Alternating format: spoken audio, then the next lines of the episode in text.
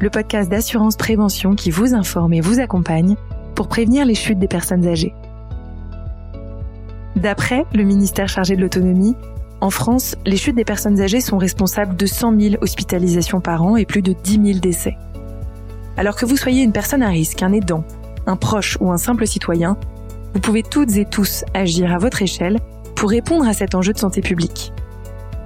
C'est pour vous donner les moyens d'agir qu'au sein d'Assurance Prévention, l'association de France Assureurs, nous sommes mobilisés pour prévenir les risques du quotidien. Il s'agisse des risques routiers, naturels, des risques de santé et des accidents de la vie courante. Vous entendrez donc dans ce podcast des témoignages et des paroles d'experts pour vous informer et vous accompagner pas à pas sur ce sujet souvent sensible. Bonjour à toutes et à tous, je suis Ombline Desgermanosda, je suis journaliste et je suis ravie de vous accueillir dans ce podcast. D'après une enquête Ipsos massive de 2020, en France, il existe près de 11 millions d'aidants et leur moyenne d'âge est de 49 ans. Mais que signifie être aidant? Quelles implications ce rôle a-t-il dans le quotidien de la personne? Comment concilier vie d'aidant, vie personnelle et professionnelle? Existe-t-il des dispositifs d'aide spécifiques pour les aidants? Pour répondre à toutes ces questions, dans ce quatrième épisode, j'ai le plaisir d'accueillir Swad Méziane Damné. Elle est psychologue, neuropsychologue et chercheur en gériatrie. Elle est aussi spécialisée dans les troubles du comportement et les aidants. Bonjour Swad Méziane Damné et merci d'être avec nous aujourd'hui. Bonjour. Alors pour commencer, être aidant, qu'est-ce que cela signifie? Être aidant, ça signifie que qu'on se retrouve euh, à côté d'une personne qui n'arrive euh, qui n'arrive plus à s'assumer, euh, à, à, à, garantir tout son quotidien toute seule. Donc de euh, ça signifie qu'on a besoin de pallier à des degrés différents les besoins d'un parent à côté qui est en perte d'autonomie. Merci beaucoup. Et qui devient aidant? Que faut-il savoir quand on endosse cette responsabilité? Qui devient aidant. Ça peut être un, le conjoint, ça peut être un enfant, ça peut être un des enfants qui va devenir l'aidant principal et puis les autres enfants vont être des aidants secondaires mais ça va dépendre aussi de la proximité géographique de la personne, ça va dépendre de la disponibilité de, du parent le plus proche. Donc il y a plusieurs facteurs qui vont rentrer dans ces dimensions des dents. Ça peut être l'enfant qui est unique, hein, qui n'a pas le choix. Donc c'est vrai que c'est différent, il y a différentes cas de figure, mais ça va dépendre de la disponibilité, de la proximité et puis aussi de la volonté de, de, de l'être Qu'est-ce qu'il faut savoir, c'est que c'est euh, c'est une mission nouvelle qui va euh, chambouler un peu tout le système familial. Donc c'est vrai que chaque famille, chaque système a, a, un fonctionnement dans lequel il y a une répartition des rôles. Et donc cette répartition des rôles, euh, elle est plus ou moins équilibrée avec des, des, euh, des, des, des volontés, avec c'est un équilibre, un, un système familial qui existe, qui tient la route. Euh, et puis à un certain moment, avec l'arrivée de la dépendance et des fois qui va être majoré par une perte cognitive, bah, il y a tout ce système qui est un petit peu qui est déséquilibré. Donc toutes les missions jouées par le parent, bah, il faut les relayer, mais en plus il faut veiller sur sa sécurité et ses propres besoins. Donc la mission de l'aidant va se retrouver complètement chamboulée et ça nécessite un peu de temps et d'accompagnement pour pouvoir la réajuster. Ce qu'il faut savoir, c'est qu'il y a tout un travail à faire pour comprendre un petit peu les vrais besoins et on a besoin de d'évaluer au plus juste les besoins du parent pour surtout préserver son autonomie. Donc on le laisse vraiment faire tout ce qu'il peut encore faire et on va pallier subtilement ses besoins pour qu'il pour lui garantir un équilibre et une sécurité un petit peu dans le quotidien. Merci Souad. Euh, et vous parliez du besoin justement d'ajuster la mission de l'aidant en fonction du besoin de l'aider. La culpabilité de ne pas pouvoir tout faire pour l'aider et, euh, et, celle de se reposer ou de demander de l'aide est un sentiment que peuvent ressentir les, les aidants. C'est ce qui ressort du témoignage de Marie-Paul qui nous écrit et qui nous dit bonjour, je suis l'aidante familiale de ma maman depuis deux ans. Elle est très âgée et je souhaite la maintenir chez elle le plus longtemps possible. La semaine dernière, je suis allée faire une course et le temps de mon absence, ma maman a chuté. Je culpabilise beaucoup de ne pas avoir été là Comment faire pour que cette euh, culpabilité qui revient souvent ne devienne trop lourde et qu'elle affecte mon, bien-être et puis mon rôle d'aidant?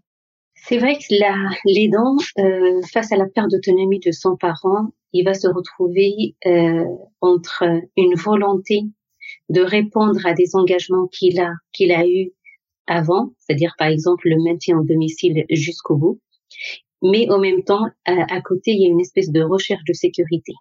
Et donc on est un petit peu partagé entre est-ce que je vais répondre à une euh, un engagement, à une promesse que j'ai donnée j'ai donné dans un contexte particulier dans lequel l'état du, du parent était peut-être moins affecté et puis moi-même j'étais en forme. Et en même temps une recherche de sécurité parce qu'on voit des fois qu'il y a des euh, qu'on a des situations où il y a le maintien au domicile euh, au-delà de la possibilité de maintenir une sécurité de la personne. Donc il y a des prises de risques sur le plan sécuritaire euh, au niveau du domicile parce qu'on veut absolument maintenir au domicile jusqu'au bout. Donc le but c'est vraiment c'est de trouver garantir une sécurité aux parents euh, et de travailler sur ces dimensions un peu de culpabilité mais qui restera toujours là mais qui peut être réajustée et cette culpabilité elle peut aussi être euh, écoutée, elle peut être réajustée et elle se réajuste notamment avec tous les programmes psychoéducatifs qui existent parce que le, le but c'est d'arriver à amener l'aidant à comprendre son potentiel mais aussi ses limites et qu'il va pas au-delà de ses limites. Donc oui, d'accompagner son parent, de rester jusqu'au bout avec ses parents, mais il peut, il continuera quand même à rester auprès de son parent, même au-delà, par exemple, d'une entrée en institution dans laquelle on va rechercher davantage de sécurité. Donc le but, c'est vraiment c'est de, de, de réajuster cette culpabilité et que l'aidant arrive quand même à comprendre qu'il n'est pas responsable de cette perte d'autonomie de son parent. Il est là pour l'accompagner, mais c'est pas lui. Enfin, c'est, il n'est pas entièrement responsable. Il y a plusieurs facteurs qui vont se, se juxtaposer il y a des fois la perte cognitive, il y a des fois l'environnement qui, devient inadapté. Donc il y a plusieurs facteurs qui font euh, qu'il y a enfin qu'il y a une perte d'autonomie de ce parent, mais c'est pas lui qui est responsable. Donc il faut accompagner les aidants à réajuster les choses et surtout accepter les aides et s'autoriser à prendre un peu de répit pour mieux pour accompagner le mieux possible son parent. Merci. Et, et ce que je comprends, c'est que la chute de la personne âgée aidée ne doit pas tout remettre en question dans la qualité du rôle de l'aidant auprès de l'aider. Est-ce que c'est bien ça? Alors c'est vrai que la chute, elle est, euh, elle est un peu dramatique parce qu'on on, mesure un petit peu toutes les, tout ce qui peut en découler ça peut, enfin, il peut y avoir des fractures, des hospitalisations. C'est, c'est aussi pour euh, une espèce de chute symbolique pour les dents parce qu'il n'a pas su protéger son parent. Mais euh, elle, c'est encore une fois, il n'est pas responsable. Bien sûr, il a un rôle à jouer dans la réorganisation de l'espace, dans dans dans le, le, la recherche de d'origine de, cette chute pour pouvoir la pallier, que ce soit au niveau de la personne, du de de l'équipe, enfin que ce soit physique, que ce soit environnemental, au niveau des chaussures adaptées. Donc tous ces éléments, c'est des choses qu'il peut mettre en place, mais il n'est pas responsable. Et du coup, la chute de l'aider va avoir va réveiller une inquiétude majorée chez les dents et du coup il va être dans la surprotection de son parent et, et donc la surculpabilité parce qu'il n'a pas su protéger. Mais cette chute, elle est là, elle est liée à plusieurs facteurs sur lesquels, des fois, les dents, il peut pas vraiment euh, faire quelque chose.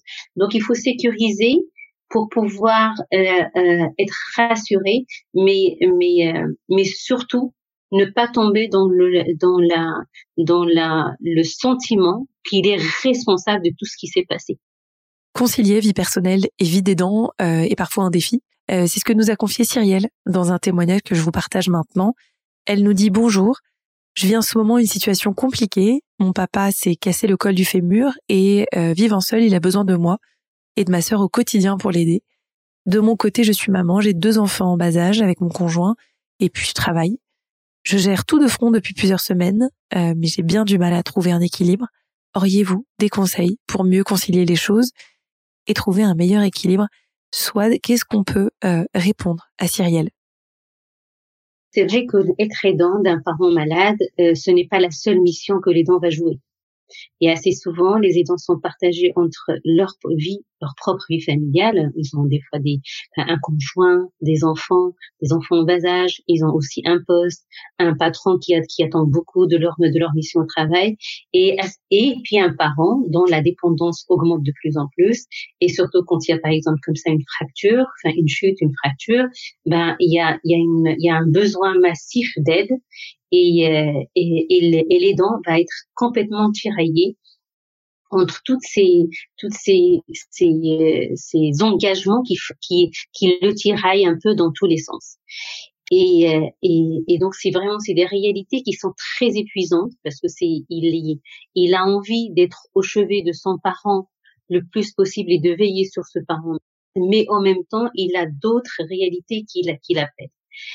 Donc c'est vrai que c'est des situations assez compliquées dans lesquelles euh, l'aidant va tirer le plus possible sur la corde, mais attention à ce qu'elle ne se déchire pas cette corde. C'est-à-dire le but c'est vraiment c'est de trouver des modalités d'accompagnement de, de, du parent. Et c'est vrai qu'en France, on a quand même beaucoup de mesures d'aide. On a des aides à domicile, on a des, des, des, intervenants qui peuvent se faire au domicile, on a des, des, des, des, des institutions euh, en post-opératoire, enfin, tout ce qu'on appelle les SSR, euh, les, les, les, structures enfin, de, de, de, de, convalescence qui permettent vraiment à la personne de se, de se reprendre en main et de récupérer le maximum de son autonomie.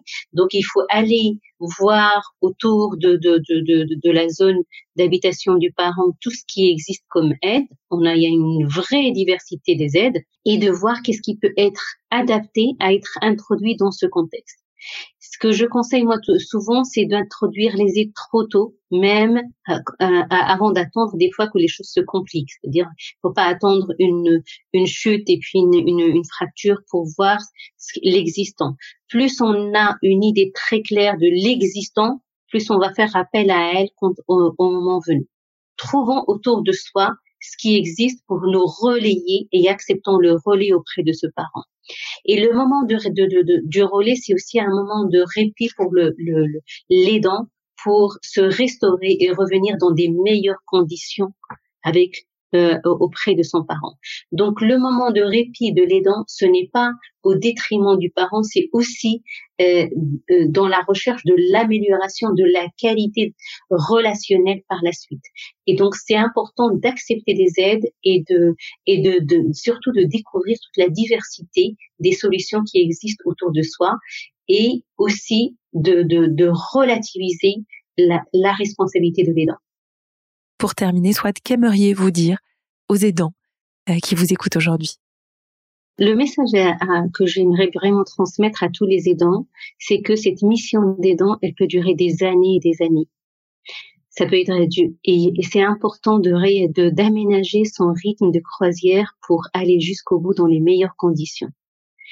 Et, et ça ne peut se faire que qu'en ayant vraiment une, une idée la plus juste de la situation, en ayant les, les, les suffisamment d'informations pour réguler les choses et surtout être dans, dans, la, dans la prévention, par exemple de la chute, et surtout accepter et de s'ouvrir sur le monde pour accepter les aides existantes. Et, et on a vraiment la chance en France d'avoir une diversité d'apports de l'extérieur. Donc soyons ouverts, acceptons l'aide et puis surtout aménageons notre rythme de croisière parce que ça peut durer des années des années. Merci beaucoup, Swad Méziade d'amener d'avoir été avec nous. Merci à vous. Je rappelle que vous êtes psychologue, neuropsychologue et chercheur en gériatrie. Merci à vous, chères auditrices et auditeurs, d'avoir écouté ce quatrième épisode du podcast pas à pas qui vous est proposé par Assurance Prévention, une association de France Assureurs. Alors en complément de cet épisode, vous le savez, vous pouvez retrouver toutes les informations sur ce sujet sur le site assurance-prévention.fr. Le lien est aussi indiqué dans les notes de l'épisode. Alors vous l'aurez compris, sensibiliser, dépister, agir, partager ce podcast autour de vous, c'est être déjà acteur de la prévention des chutes de nos aînés. Alors pour cela, merci et je vous dis à très bientôt.